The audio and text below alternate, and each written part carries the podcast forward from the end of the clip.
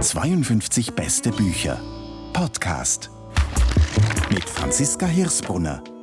Hotel der Schlaflosen. Auf diesen Titel dachte ich, muss man erst mal kommen. Und wenn man dann realisiert, dass es in Ralf Rothmanns neuem Erzählungsband um Angst in verschiedensten Spielformen und Schattierungen geht, in unterschiedlichsten Milieus und zu unterschiedlichsten Zeiten, kommt er einem noch beunruhigender und auch faszinierender vor, mal ganz abgesehen davon, dass das Thema selbst ein Fass ohne Boden ist.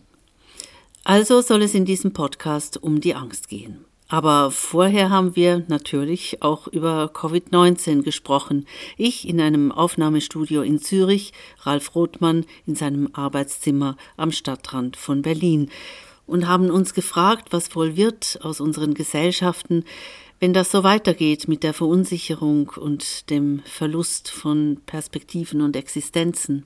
Ich denke immer noch so, wir sind dann immer noch ein bisschen privilegiert, wir, wir Büchermenschen. Ne? Wir können uns mit uns selbst beschäftigen, letztlich. Ja, aber, aber was machen die, die das nicht haben? Ja, also ich bin mein Leben lang im Homeoffice, mehr oder weniger, seit 40 Jahren, ja, wenn man es so sieht. Und, und ich, hab, äh, ich wohne hier am Stadtrand und ich habe nicht das leiseste Bedürfnis, in die Stadt zu fahren und Menschen zu treffen. Aber das ist natürlich eine sehr privilegierte Situation. Nicht? Und andere, die müssen täglich in die Stadt fahren, in den U-Bahnen und S-Bahnen und äh, setzen sich da immensen Gefahren aus und das ist schon alles ja schon sehr bedrückend.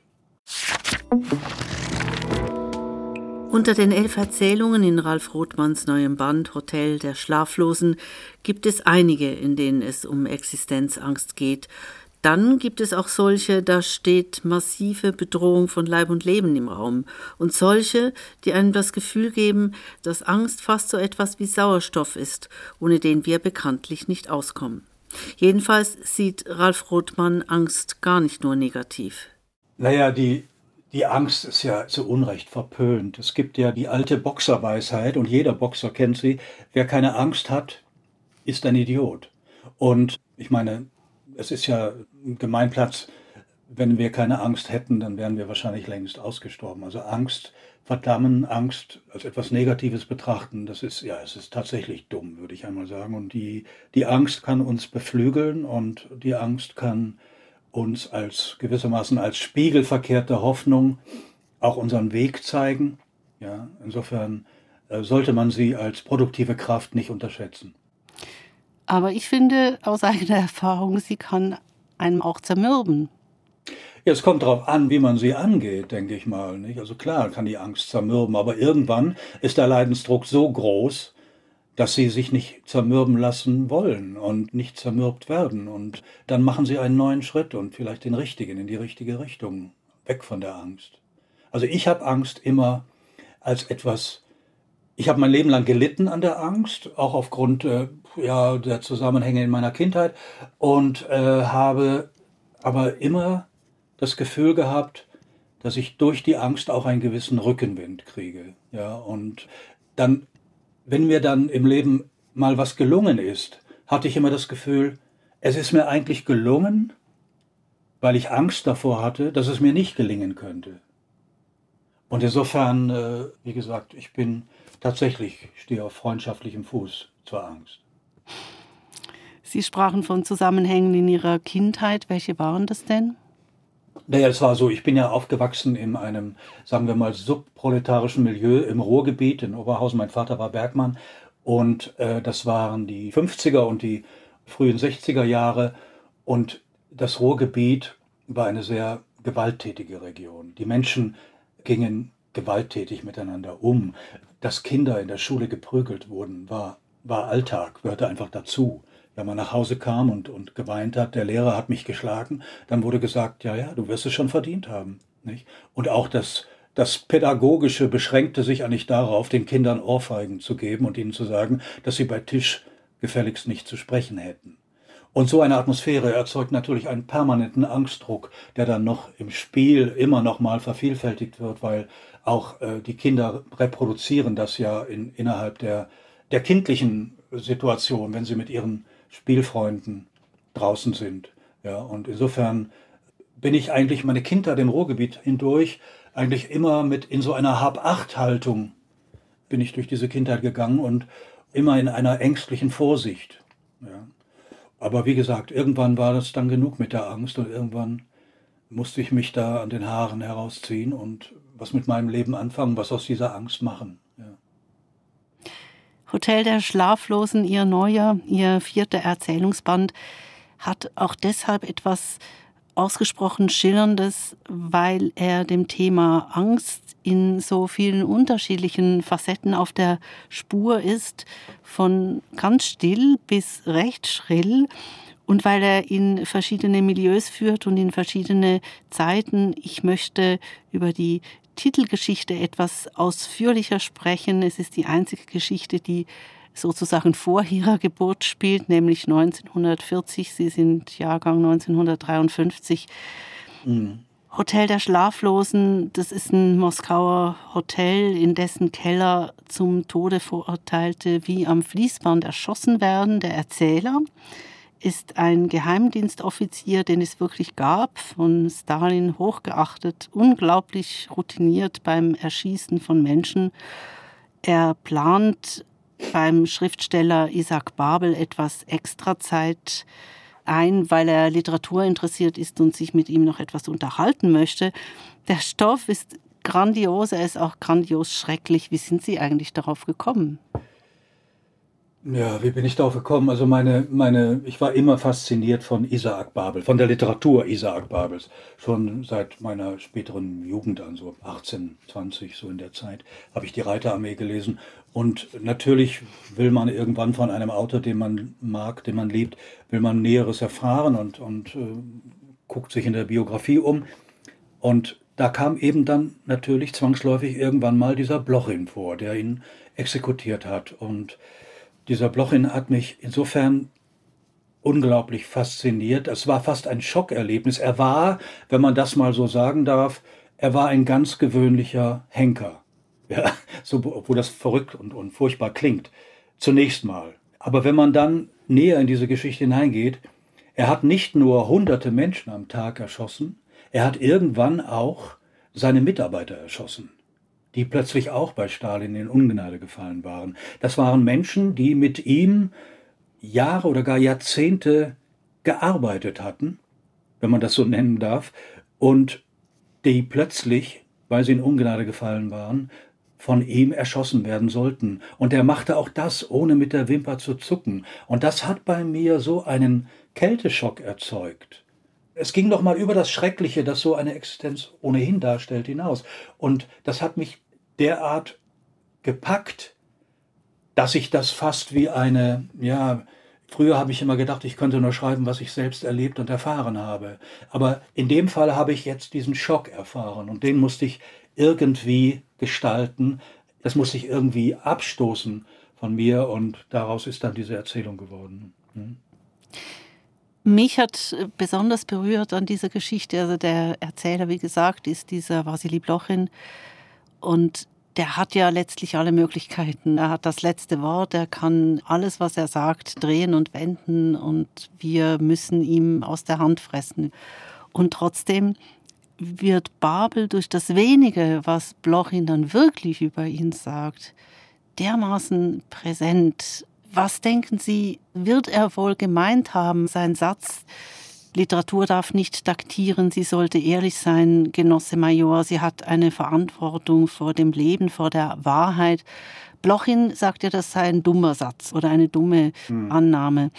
Was denken Sie, wie hat Isaac Babel selbst diesen Satz gelebt?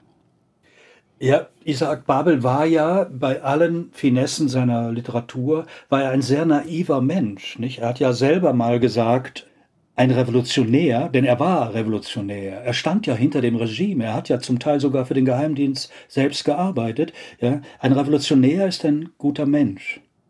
Aber kann ein guter Mensch töten? Das sind Kinderfragen, die Isaac Babel sich gestellt hat und denen er dann durch seine Erzählungen, durch seine Literatur erwachsene Antworten zu geben versuchte. Ja, also Isaac Babel litt selbst an der Zwiespältigkeit der Situation. Er sah, um ihn herum wurde gemordet und vergewaltigt im Namen dieser besseren Welt zunächst. Und das hat ihn natürlich am Ende auch mit zerbrochen, denn ja, er war ein sehr, sehr zwiespältiger Mensch, wie, wie letztlich jeder Mensch. Ja. War Blochin denn auch zwiespältig? Nein, nein, ganz gewiss nicht. Blochin war, was viele Zyniker ja auch sind, ein, ein unglaublich naiver und tumber Mensch. Er war letztlich ein, ein ja, wie soll ich sagen, ein Loyalitätsmonster, ja, der alles gemacht hätte, was Stalin, wenn Stalin ihm gesagt hat, schieß dir selber eine Kugel in den Kopf, hätte er das wahrscheinlich auch gemacht. Aber Blochin ist natürlich in seiner Art, es gibt ja mal diese Stelle in dieser Erzählung, da sagt er auch, naja, das Schlimmste in meinem Leben war, dass ich meine Kollegen erschießen musste. Ja, da wäre ich doch jetzt doch lieber ein einfacher Soldat gewesen. Aber gut, was ich hier mache, ist wahrscheinlich eine Ehre und insofern muss man auch darüber hinwegsehen. Ja, also dieser, dieser Blochin ist mir auch nach dieser Erzählung ein Rätsel. Man kann ja einfach nicht verstehen, wie ein Mensch so sein kann. Nicht? Und wenn man dann noch so Anekdoten hört, wie, dass er ja immer noch geehrt wird in Russland, dass er ein, ein Ehrengrab hat und dass dieses Ehrengrab auf dem Massengrab der Hunderte, Tausende von ihm Erschossener steht, ja, dann läuft einem ja heute noch ein Schauer über den Rücken. Hm. Ich wollte Sie das nämlich fragen, was man von Blochin lernt, wenn man über Blochin schreibt. Naja, dass es ab einem gewissen Punkt in der Geschichte ist dann das Inhumane als Konstante zu betrachten. Und da, da gibt es dann keinen, es gibt keinen Text mehr. Es gibt dann nur noch, Blochin sagt ja selbst, die einzige wirkliche Wahrheit, die zählt, ist eine Kugel. Alles andere ist nur Ge Gequatsche. Ja. Und das ist eine Situation, auf die sich die ganze Geschichte hin zugespitzt hat, in der damaligen Zeit und auch in der heutigen Zeit letztlich in, in, in anderen Regionen. Ja. Und äh, ja, ich weiß nicht, was man von ihm lernen kann. Also ich konnte nur von ihm lernen, dass der Mensch nach wie vor zu allem fähig ist und man davon ausgehen kann, dass in einer entsprechenden historischen Situation wieder diese Blochins auftauchen werden. Und Blochin ist ja wohl ein Mensch, der eben gerade keine Angst empfindet.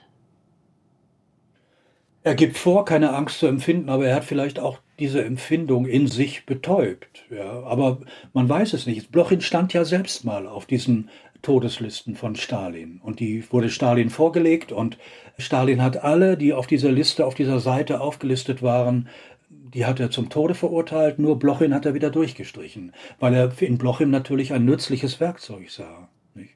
Und äh, Angst, ich weiß nicht, ob so ein Mensch dann letztlich, vielleicht, vielleicht ist er auch zu tump, um Angst zu empfinden. Wer weiß es denn? Ja, vielleicht ist er wirklich dieser Idiot, von dem ich am Anfang sprach, der keine Angst empfindet. Von den Boxern sagte ich, dass sie der Meinung sind, wer keine Angst hat, ist ein Idiot. Ja. Es gibt ja auch bestimmte Kampfhunde, die, die haben ein bestimmtes Gen nicht. Und deswegen können sie keine Angst empfinden und deswegen greifen sie immer an. Und äh, äh vielleicht war das bei ihm auch so. Ich habe keine Ahnung. Ja. Ich hab, dieser Mann ist mir, wie gesagt, ein, ein finsteres Rätsel. Für ihn trifft eigentlich zu, was Ossip Mandelstam der russische Lyriker, mal über Stalin gesagt hat. Für ihn ist Töten süß wie Himbeeren essen.